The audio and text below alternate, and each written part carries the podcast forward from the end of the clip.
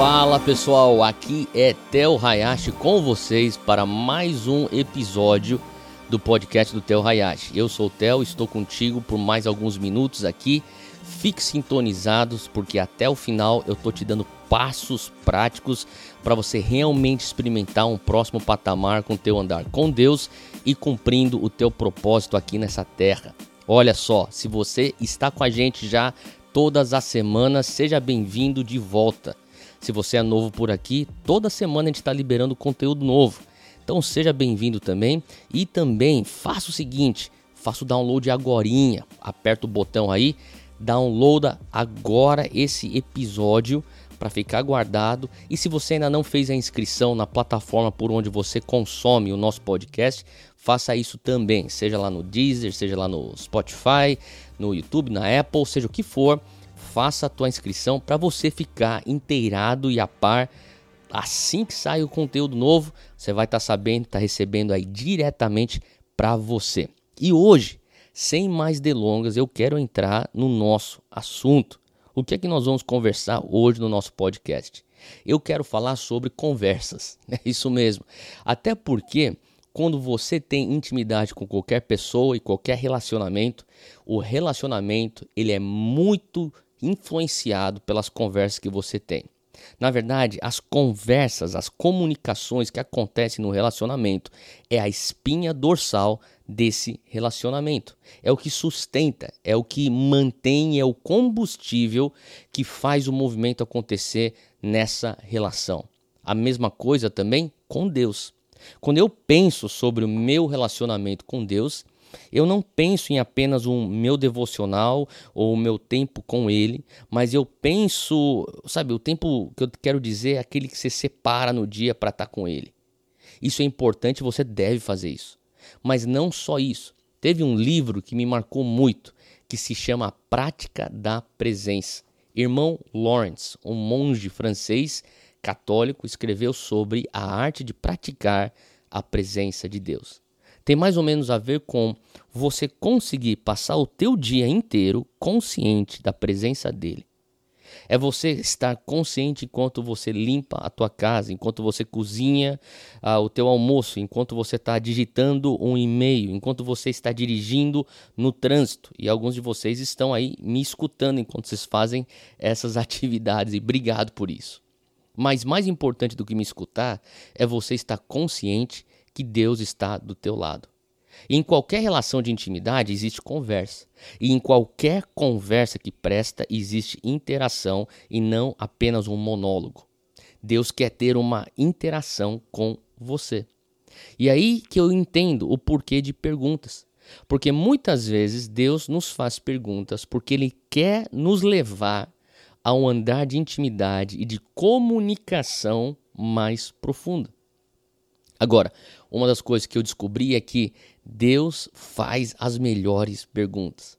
Eu não sei se você é que nem eu, que na época do colégio, do ensino fundamental ou na escola, eu lembro eu ficava na carteira, na minha carteira, até escutando a professora, mas eu tinha uma, uma pergunta e às vezes eu ficava titubeando. Será que eu pergunto, não pergunto, levanto minha mão, não levanto? Por que, que eu tinha medo de fazer perguntas? Porque eu tinha medo que as minhas perguntas fossem perguntas burras. Eu lembro que eu tinha um professor de geografia, ele falava assim: nenhuma pergunta é pergunta burra, toda pergunta é pergunta válida. Agora, para você aprender, você precisa fazer perguntas. E uma coisa que eu vejo é que Deus está fazendo perguntas a nós, e você vê isso na Bíblia, mas não é porque ele quer aprender. Quando se trata de Deus, ele faz perguntas porque ele está fazendo algo dentro de nós através de suas perguntas. Deus não está fazendo perguntas porque ele está em ignorância e quer ter mais informação. Pelo contrário, quando Deus faz perguntas, ele está te convidando a uma jornada. Ele quer te posicionar para uma coisa maior. Você entende? Então ele está fazendo perguntas, te posicionando para algo maior que você não está te enxergando. E, na verdade, isso é muito judeu. Os judeus, os rabinos, eles ensinam muito com perguntas.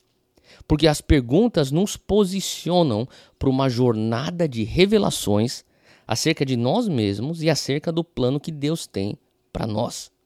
Então a, a tua profundidade como um filho de Deus, como uma filha de Deus, depende muito de como que você vai encarar essas perguntas. Ou se você simplesmente vai seguir tua vida e ignorar como se não houvessem perguntas no teu diálogo com Deus. Agora, eu acho importante você abraçar as perguntas e digo mais, eu acho importante você lutar e brigar com essas perguntas. Você vê isso lá na Bíblia, em Gênesis, quando Jacó, no vale de Jaboque, ele luta com um anjo de Deus, que era literalmente Deus. E ele luta por uma bênção. Eu realmente, pessoalmente, eu penso que tem muita gente que não está acessando bênçãos profundas de Deus, porque nós evitamos esse desconforto do que é lutar com Deus. Eu não estou falando de lutar com Deus com um senso de rebeldia, de, de um senso de ira com Deus, pelo contrário, é, um, é, é algo que te leva motivado por autenticidade, dizendo: Deus, eu quero realmente descobrir o que o Senhor diz a respeito disso, o que o Senhor pensa acerca de mim, então eu vou lutar, porque às vezes é desconfortável, às vezes eu sinto pressão, às vezes eu sinto que eu estou em desvantagem, às vezes eu sinto perdido, às vezes eu sinto sem saída, mas eu vou abraçar o processo, eu vou lutar, assim como Jacó lutou no Vale do Jaboque e sai com bênção. Às vezes, quando eu começo a sentir isso, eu fico me perguntando por que, que isso está me incomodando tanto? Por que, que isso está me causando tanto medo? E eu acho que muitas vezes esses momentos de desconforto estão nos levando para, através desses pensamentos, um lugar mais profundo em Deus e numa maturidade espiritual mais consolidada. Então, quando eu olho na Bíblia, eu vejo Deus fazendo muitas perguntas. A história de Deus interagindo com a humanidade é dele fazendo muitas perguntas. Mas eu quero trazer hoje para você cinco perguntas que Deus faz na Bíblia para o homem. A primeira pergunta que ele faz, que eu quero pontuar hoje, se encontra em Gênesis 3, 9. A Bíblia diz que o Senhor chamou o homem perguntando: Onde está você? Isso aqui é logo depois que Adão cai. Ele come do fruto proibido. Adão e Eva caem e logo na sequência Deus faz a pergunta: Onde está você? Essa é a primeira pergunta que eu quero conversar hoje. O homem tinha caído e ele estava se escondendo junto com sua mulher atrás de folhas de figueira.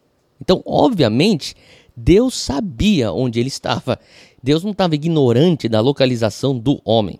Ele sabia, o homem está lá escondido atrás de folhas de figueira. Porém, ele está perguntando mais do que simplesmente uma localização geográfica. Ele está perguntando: aonde que está a minha intimidade com você? Aonde está você? E eu vejo um ciclo que acontece quando nós caímos, quando nós estamos a, aquém do padrão de Deus, muitas vezes nós entramos num ciclo de culpa que nos distancia ainda mais de Deus. Pensa comigo nesse ciclo. O pecado ou a infração, ela gera então culpa. Essa culpa gera então medo de rejeição.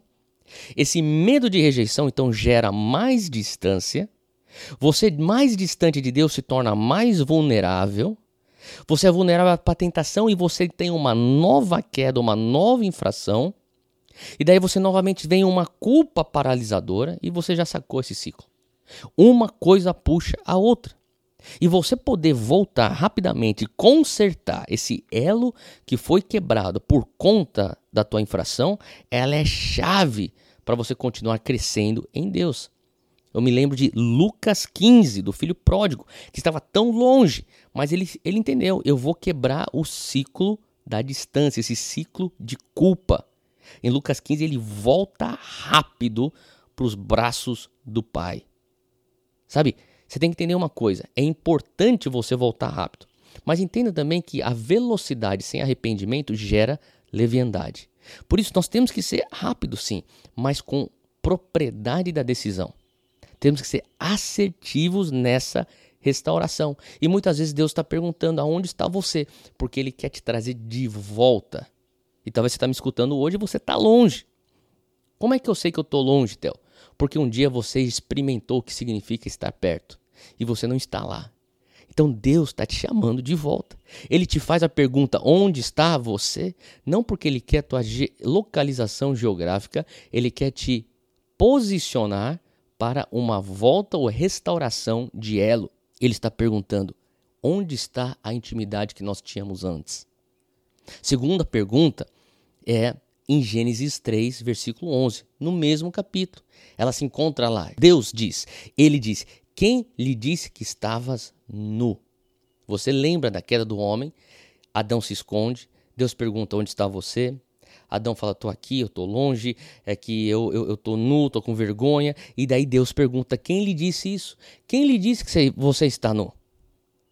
Muitas vezes a gente já põe rótulos em nós mesmos. E Deus está perguntando: Quem lhe disse isso? Quem disse que você é isso, que você é aquilo? Quem disse que você tem isso, tem aquilo? Você muitas vezes precisa ecoar essa mesma pergunta que Deus faz, até para você se localizar. Você, você tem que perguntar: quem disse que eu não posso marcar a minha geração? Quem disse que eu não posso construir uma nova história? Quem disse que eu não posso fluir no sobrenatural? Ou quem disse que eu não fui chamado para ser usado por Deus? Ou quem disse que eu não posso me perdoar acerca do meu próprio passado? Quem disse que eu não posso restaurar a minha família? Sabe esse exercício que a gente acabou de fazer aqui? Esse exercício me faz ver como eu tiro muitas conclusões das minhas próprias experiências. Eu olho para o meu passado, para a minha família, eu olho para o meu padrão de casa, o padrão da minha criação, o padrão da cultura onde eu nasci, e eu começo a tirar as conclusões, e sem perceber, eu começo a acreditar nessas conclusões mais do que as palavras de Deus sobre a minha vida. Então, por isso, Deus tem que vir às vezes e dizer: Quem lhe disse isso? Ei, ei, quem lhe disse que você estava nu? Eu não estou advogando para que você venha viver em negação. Não seja um negacionista, nem seja um ignorante do teu passado. Eu só preciso que você entenda que você precisa limitar as conclusões das experiências passadas para estarem submissas às palavras de Deus. Sim, você teve um passado, sim, você falhou no passado, assim como eu também, mas essas conclusões precisam estar submissas as palavras de Deus sobre nós. E se as tuas crenças, aquilo que você acredita sobre você mesmo, forem pautados apenas no teu passado, nos teus erros, deixa eu te dizer uma coisa. O teu problema maior não é o problema que você está encarando agora. O teu problema maior é a crença que você tem acerca de você mesmo e do teu Deus. Você precisa acertar e alinhar o teu problema de crença. Então, muitas vezes, para que isso aconteça, ele está perguntando: quem lhe disse isso? Quais são as palavras que você deposita a fé? Porque tudo aquilo que você depositar a fé, você vai empoderar. Agora, a terceira pergunta que ele faz é: o que é que você tem? O que é que você tem em suas mãos? O que, que você tem hoje de posse? Segunda Reis 4, versículo 2, Eliseu está tentando ajudar uma viúva que tem uma dívida, ela está prestes a perder seus filhos aos credores, ela está desesperada e Eliseu perguntou-lhe: Como posso ajudá-la? Diga-me o que você tem em sua casa. Diga-me o que você tem. Deus nos pergunta isso. E ela respondeu: A tua serva não tem nada, além de uma vasilha de azeite. Entenda isso. A viúva ela começa dizendo que não tem nada, só para depois perceber que ela tinha algo. Ela fala: tua serva não tem nada, só uma vasilha de azeite. Horas, uma vasilha de azeite é alguma coisa, não é nada. Foi diante daquela atmosfera, daquela consciência do sobrenatural que Elias carregava e ela entra na presença de Elias e talvez ela tivesse repetido já algumas vezes antes: eu não tenho nada, eu não tenho nada, estou desesperada, eu não tenho nada. Ela entra em contato com Eliseu e Eliseu, esse homem de Deus, carregando essa atmosfera sobrenatural e profética, pergunta: o que é que você tem?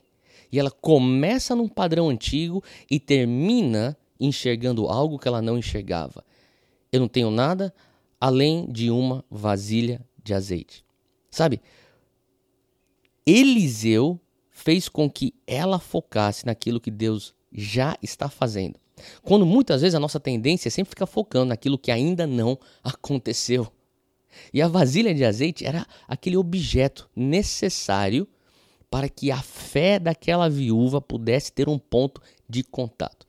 Deixa eu só explicar uma coisa. Para você ter um milagre na tua vida, para você ver o romper de Deus na tua vida, você precisa de algo para que a tua fé venha depositar sobre ela. Muitas pessoas estão crendo por um milagre, mas você não tem um objeto para depositar tua fé.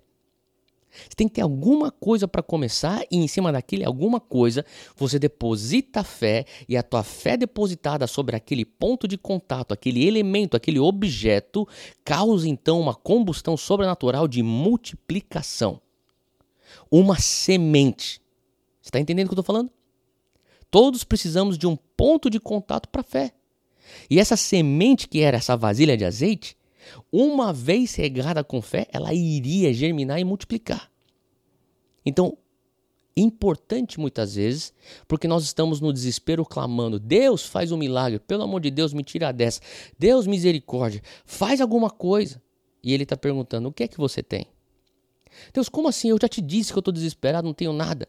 O que é que você tem? Porque se você tiver alguma coisa, você sempre tem alguma coisa, Põe tua fé em cima daquela coisa, porque eu preciso de um ponto de contato físico para eu multiplicar através da tua fé aquele ponto de contato para ser então a provisão para a tua vida. E a quarta pergunta que ele faz, que Deus nos faz, está lá em Marcos 10, versículo 51.